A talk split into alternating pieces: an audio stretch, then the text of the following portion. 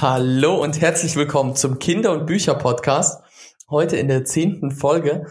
Und äh, Stefanie, die liebe Stefanie ist bei uns. Sie ist Schauspielerin und Synchronsprecherin. Ich grüße dich, Stefanie. Ja, hallo. Hallo Stefanie, ich grüße dich auch aus Leipzig und ich finde ja wirklich interessant, wie wir uns kennengelernt haben. Ich muss sagen, das war mein erstes Kennenlernen auf Facebook, wo nachher dann okay. so ein Podcast-Gespräch rauskommt. Weil wir haben mit Facebook jetzt auch erst im Laufe des Projektes angefangen, aber irgendwie hat mich dein Bild angesprochen und dann habe ich mich auch einfach, habe ich dich einfach gefragt, machst du auch was für Kinder? Hast du mal Lust, mit uns zu sprechen? und vorzustellen, ja, was du ja, so machst. Genau. und letztendlich ja, so hat sich das. ja auch noch eine Verbindung. und letztendlich hat sich ja auch noch die Verbindung über die Kultur gefunden, dass ich in der Oberlausitz aufgewachsen bin und jetzt aber in Leipzig bin.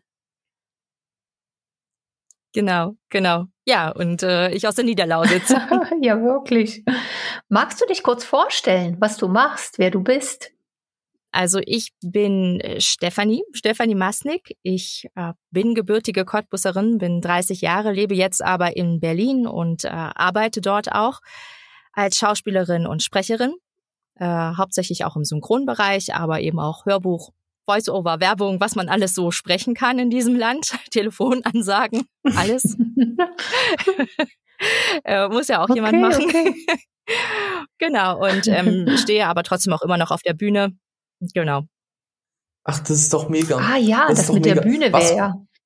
Direkt mal die Frage, was war so ähm, das Projekt im, im Schauspiel- oder Synchronbereich, was dir am meisten im Kopf geblieben ist? Was würdest du so direkt erzählen, wenn man fragt? Boah, das ist gar nicht so einfach irgendwie, weil äh, jedes Projekt ist natürlich besonders und ähm, hat so seine Eigenheiten, die, die man lieb gewinnt. Ja. Ähm, aber mit, also mit am schönsten war eigentlich äh, die Erfahrung, ähm, mit dem äh, Sorbischen Nationalensemble zu arbeiten in der, in der Sagennacht. Oh, aha, 2000, okay. ich glaube 16 war's. ja, 16, glaube ich, vielleicht das erste Mal, 17 das zweite Mal. Ähm, das war schon toll, weil äh, also einerseits ähm, in der Heimat zu spielen ist halt immer was Besonderes so und äh, dann halt auch noch die kulturelle Heimat zu haben und ähm, dieses Open-Air-Erlebnis ähm, mit so vielen Menschen, Mhm. Ähm, das war schon was ganz Besonderes. Und dadurch, dass es einfach auch ein Mehrspartenprojekt war, also sprich mit ähm, Tanz, Gesang und Schauspiel, ja. äh, war es einfach, also das macht einfach super viel Spaß, mit allen Sparten da zu arbeiten weil alle bringen was eigenes mit, ihre eigene Kunst mit und man schafft, bastelt dann da was zusammen und mhm. ähm, ja, das ist schon, also das ist nochmal ein ganz anderes Gefühl, als wenn man jetzt in Anführungsstrichen nur im Schauspiel unterwegs ist. Ja, ja, ja, ja, ich verstehe. Das heißt, dieses, dieses äh, Zusammenfügen von vielen Sachen, einfach um was Neues zu schaffen, ähm, macht am meisten Spaß jetzt, also wie, wie, wie du das zumindest jetzt meintest. Aber das ist natürlich eine schöne Message, wenn man das so rausgibt, klar. Genau, genau. Ja, ja. ja. Also äh, klar, es, es gab noch viele andere tolle, ähm, äh, tolle Projekte ja. und, und, und Stücke. Also ich erinnere mich sehr gern an das Wirtshaus im Spessart, was ich bei den Rosenberg-Festspielen in Kronach gespielt hatte unter der Regie mhm. von Stefan Haufe, ähm, wo ich die Rolle äh, von einer jungen Gräfin spielen durfte, die äh, damals mit Lieselotte Pulver besetzt war in dem alten Film ähm, mhm. das, äh, das Wirtshaus im Spessart, wo ich mich sehr ge geehrt fühlte, weil ich mit diesem Film einfach aufgewachsen aufgewachsen bin und äh, Lilo Pulver als ähm, Schauspielerin wirklich äh, äh, verehre und ganz toll finde. Und ja. äh, ich hatte ja auch damals dann geschrieben äh, in die Schweiz. Sie lebt ja noch, äh, mhm. Gott sei Dank. Und äh, ein Jahr später zum neuen Festspieljahr kam tatsächlich eine Antwort und sie hatte mir ein Autogramm zurückgeschickt und ich habe mich ganz doll gefreut, auch okay. wenn es erst ein Jahr später kam. Aber ja, ähm, ja es war trotzdem sehr schön. Ach, Aber du hast auch, du hast auch gesagt, du hast auch für Kinder viel gemacht auf der Bühne oder mit zusammen mit Kindern. Äh, genau, für Kinder, ja. Oder ich habe ähm, äh, ich habe äh, nach der Schauspielausbildung sehr schnell äh, bin ich Mitglied eines Tourneetheaters geworden ähm, das sich äh, der Weimarer Kulturexpress nennt. Mhm. Ein Tourneetheater, was es, was es mhm. schon sehr, sehr viele Jahre gibt. Ich glaube mittlerweile über 20, würde ich sagen. Ich mhm. muss, ja, ich glaube über 20. Linda, meine ehemalige Chefin, bitte, wenn du das jetzt hörst und ich liege falsch, sei mir nicht böse. Aber ähm, äh, ganz, ganz, äh, ja, also sie, sie gibt die gibt es schon ganz lange. Und die haben sich halt auf die Fahnen geschrieben, wir machen ähm, Theater und Stücke für Jugendliche, die sie ähm, einfach in ihrem Leben abholen. Äh, sprich, es sind Themen, die für Jugendliche relevant sind, wie eben Mobbing, Onlinesucht, Essstörungen, Alkohol, Drogen, ähm, mhm. Präventionsarbeit gegen Rechts und so weiter. Ähm, und ja, das äh, habe ich gemacht. Ich war mit drei Stücken insgesamt unterwegs, mit einer Kollegin in ganz Deutschland. Ähm, wir haben äh, ein Stück zu Mobbing gespielt, zur Onlinesucht und eben eins ähm, über Essstörungen und ähm, sind direkt an die Schulen gefahren, zu den Kindern hin. Ähm, es ist einfach ein Angebot für Schulen, die sehr dörflich liegen, in kleinen Gemeinden liegen mhm. und sich mhm. eben mal nicht leisten können, mhm. die ganze Klasse einzupacken, einen Bus zu chartern und dann ins nächste Theater zu fahren, zumal die Theater oft ähm, diese Stückangebote nicht unbedingt bringen. Mhm. mhm. Ähm, und das war eine sehr tolle Arbeit, weil wir haben danach auch Nachgespräche mit den Kiddies gemacht und ähm, haben mit denen über die Stücke gesprochen, über das gesprochen, was sie gerade gesehen haben. Und das hat super viel Spaß gemacht und äh, war in dem Sinne mit auch eine der schönsten Arbeiten, weil sie danach gekommen sind und gesagt haben, ja, äh, Mensch, Theater ist ja gar nicht so langweilig. Das fand ich mal richtig gut so. Ja, ja, und ähm, das ist besser als deutsche Leistungskurs, haben sie viele dann gesagt. Okay. Ähm, und wir hatten ja wirklich von, von der Grundschule bis hoch, aber auch zur, zur Oberschule. Ähm, je nachdem mussten wir dann auch unser Spiel ein bisschen anpassen. Ähm, natürlich mhm. spielt man vor Grundschülern ein, das gleiche Stück anders als vor Oberschülern. Mhm. Da kann man dann doch mal ein bisschen mehr in die Vollen gehen. Mhm. Äh, wenn es jetzt um Mobbing geht, äh, fieser sein oder ja. ähm, da wird's halt, also ja, je nachdem. Ähm, aber es, es war eine, eine ganz tolle Erfahrung und ich habe da ähm, insgesamt anderthalb Jahre gespielt und habe da über 300 Vorstellungen ähm, gehabt und es war auch eine super Schule für mich einfach auch als Schauspielerin. So. Krass, krass. Also weil du viele, viele Vorstellungen. Wahnsinn, weil du viele, viele Publikums hast, ne? Ganz verschiedene. Genau, und weil wir halt, also nicht jede Schule, äh, Schule, äh, Schule, nicht jede Schule hat ähm, das Geld, sich eine gut ausgestattete Aula zu leisten. Mhm. Ähm, mhm. manchmal ist es halt dann nur in Anführungsstrichen die Turnhalle oder eben nur das Gemeindezentrum und die Schüler müssen dann doch irgendwie aus ihrer Schule raus und äh, irgendwie zwei Straßen weitergehen, wo eigentlich halt generell offizielle Veranstaltungen in der Gemeinde stattfinden. Mhm. Ähm, Natürlich hat man auch Schulen dabei gehabt, äh, Privatschulen, die eine ganz tolle Bühnenausstattung hatten, wo man sich dachte, wow, okay, Respekt. Ähm, aber sonst ähm, wir, hatten wir halt alles dabei, was wir brauchten. Wir hatten einen Bühnenboden, den wir ausrollen konnten. Wir hatten unsere Wände dabei, die haben wir aufgestellt, Scheinwerfer, alles war dabei. Mhm. Und wir haben waren nur zu zweit, ähm, also zwei äh, Mädels und haben, während wir gespielt haben, wir haben gleichzeitig die Technik gefahren ähm, Musik gemacht, wow. Äh, wow. alles. Hm. Also es war quasi ein, ein zwei Frauen äh, Powerstück. ja, Komplett. genau. Zwei Frauen Ensemble. Genau, das haben wir von Montag bis Freitag gemacht. wow. Das ist ja wirklich. Und dieses, ich glaube, das ist ja doch eine Herausforderung, aber man übt das wahrscheinlich dann auch sich so ein bisschen ein, sich flexibel auf die Gegebenheiten einzustellen. Ähm, ja, total. Und ähm, also man sieht es auch irgendwann, man kommt an, scannt den Raum, Raum ab und weiß, okay, alles klar, heute muss ich die Scheinwerfer irgendwie ein bisschen schräger stellen, sonst haben wir ein Problem oder hm. okay. ähm, oder manchmal passten auch die Wände da nicht hin komplett und wir mussten irgendwie ein Viertel des Bühnenbilds abbauen okay. und weniger ja. aufbauen, weil und uns irgendwas anderes überlegen, ähm, wie wir dann bestimmte Auftritte machten. Aber das musste dann halt vor Ort entschieden werden. Ähm, ja, und über, äh, über Scheinwerfer fällt aus, Musikanlage geht nicht, was machen wir jetzt? Das war alles dabei. Und wie, wie, wie habt ihr das dann gemacht zwischen, weil das ist ja doch eine Herausforderung, einmal diese ganzen technischen Dinge zu stemmen und dann aber auch sich wieder in das Stück hineinzubegeben. Habt ihr dann immer so ein Ritual gehabt, wie ihr da umgeschaltet habt? Ähm, nee, also es, es ist Geläufigkeit, die kommt. Mhm. Also wir haben das ja geprobt letztendlich und ähm, ähm, ja, und, und dann, äh, man mhm. macht es halt einfach. Also ja. die schauspielerische, schauspielerische Seite haben wir, haben wir ja gelernt, haben wir äh, studiert.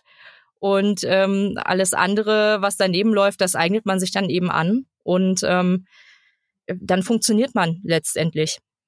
Hm, und hast du einen hm, hm, großen Wunsch, wenn es so ums Schauspiel geht, was du gerne mal spielen würdest oder wo du gerne mal spielen würdest?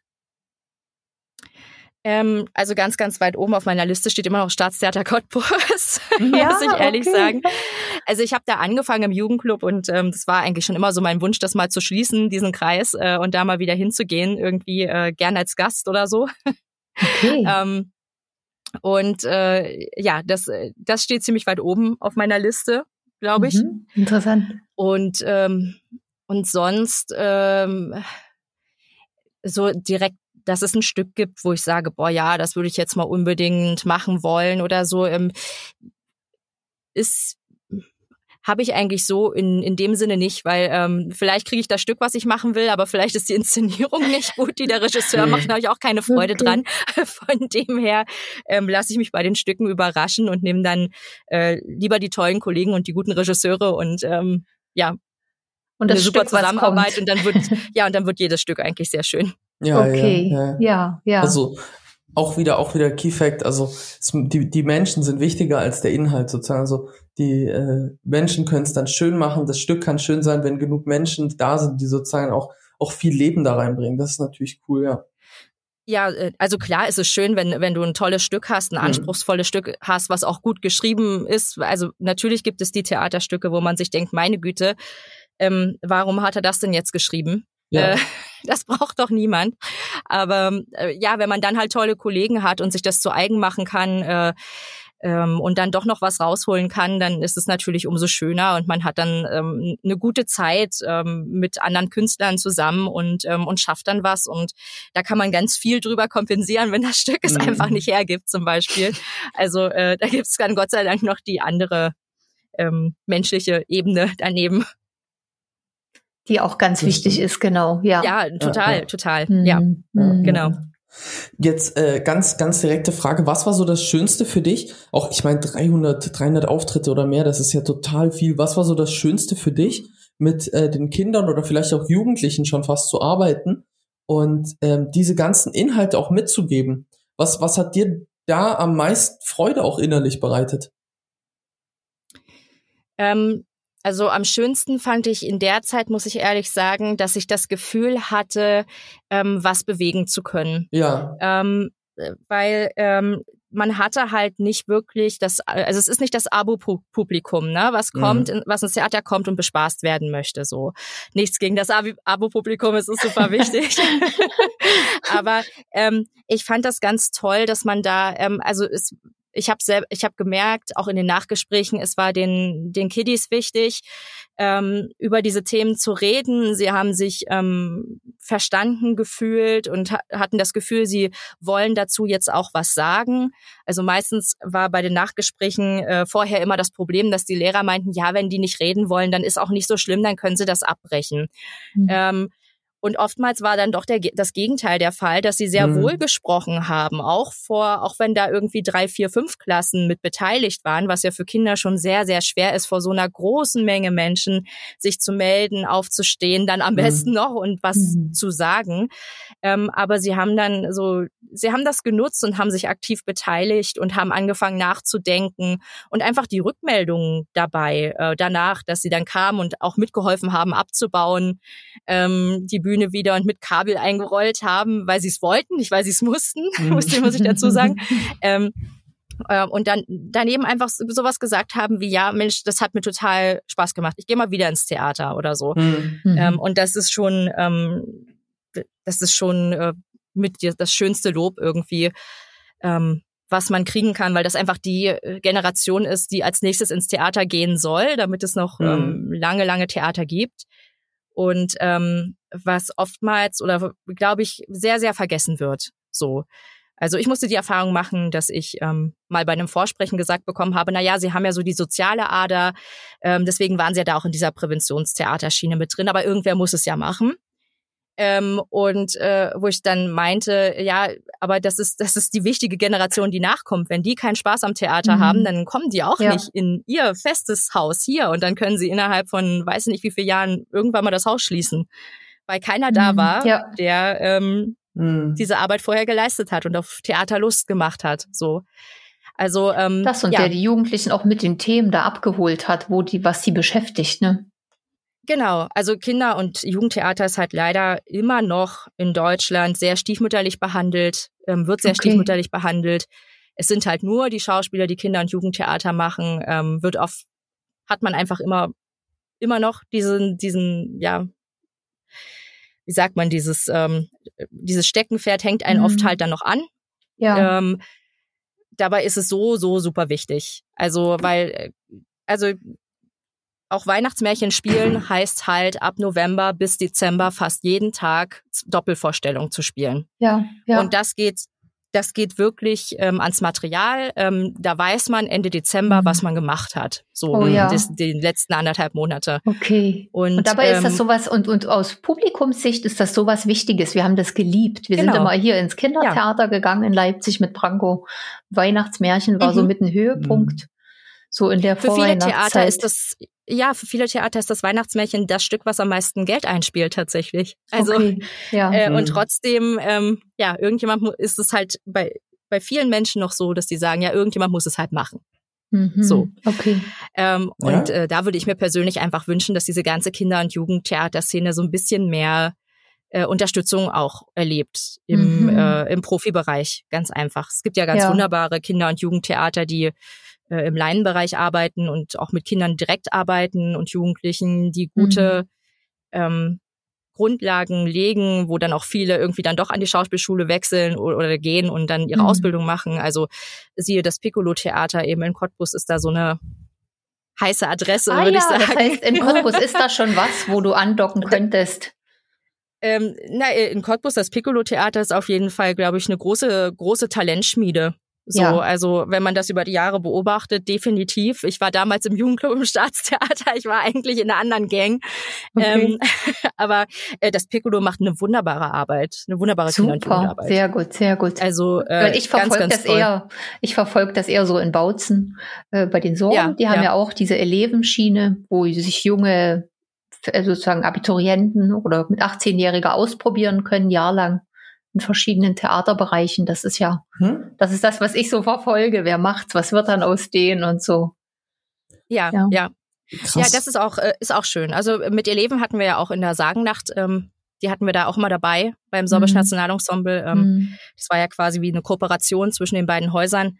Ähm, und da ähm, ging die Eleven dann Immer ein paar Straßen weiter ins SNE zum Proben.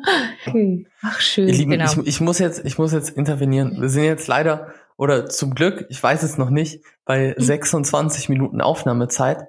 Und mhm. äh, ich bedanke mich an der Stelle schon mal, Stefanie. Das ist total cool, dass du uns einfach mal auch in die Welt als oder von dir sozusagen im, im Theater, im Schauspiel und im Synchronsprechen sozusagen mal reingelassen hast, mal einen Blick gegeben hast.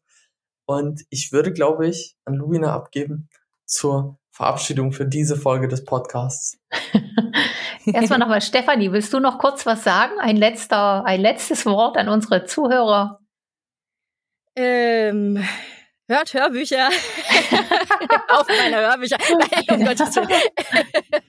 Nein, äh, ähm, ja, was kann, was äh, wäre ein gutes, äh, das, das Schlusswort, das muss man, ist im ein gutes wichtig sein. Schlusswort ein, wäre. Ein gutes Schlusswort. Äh, ja, geht wieder in, in die Theater und in die Kinos, sobald es möglich ist. Mhm. Ähm, es sind sehr, sehr viele Kollegen und Künstler, die jetzt lange ausharren mussten ähm, und viele ähm, am Existenz, äh, am Rande ihrer Existenz stehen und die Unterstützung ihres Publikums wieder brauchen. Und äh, sie freuen mhm. sich auf Publikum. Also ähm, ja, ich glaube, das ist das, was äh, ähm, was meine Pflicht ist, als Schauspielerin zu sagen. Geht wieder ja. in die Theater und in die Kinos, bitte, bitte. Ja, ja, das kann ich nur unterstützen. Das ist wirklich so. Also da war jetzt lange Zeit nichts. Aber ja, genau. wir haben das jetzt, äh, ich hoffe, dass wir vielleicht den einen oder anderen anregen konnten. Stefanie, ich danke dir wirklich ganz von Herzen, dass du so offen warst, dass du gesagt hast, klar, machen wir Podcast, sprechen wir, lasst uns reden. da bin ich immer noch total erstaunt. Und ich danke dir für deine Offenheit und auch für dein alles, was du mit reingebracht hast. Und ich wünsche allen Zuhörern viel Spaß mit weiteren Hörbüchern im Theater, im Kino, mit Kunst. Bonjour, au revoir Arrivederci, Ahoi. Und Niedersorbisch wäre das, ich glaube auch Božemir. Äh, äh, nee, wir machen eigentlich mehr äh, Nasaso Virginia. Nasaso Virginia, ja richtig. Wir sagen ja. Nasaso Virginia.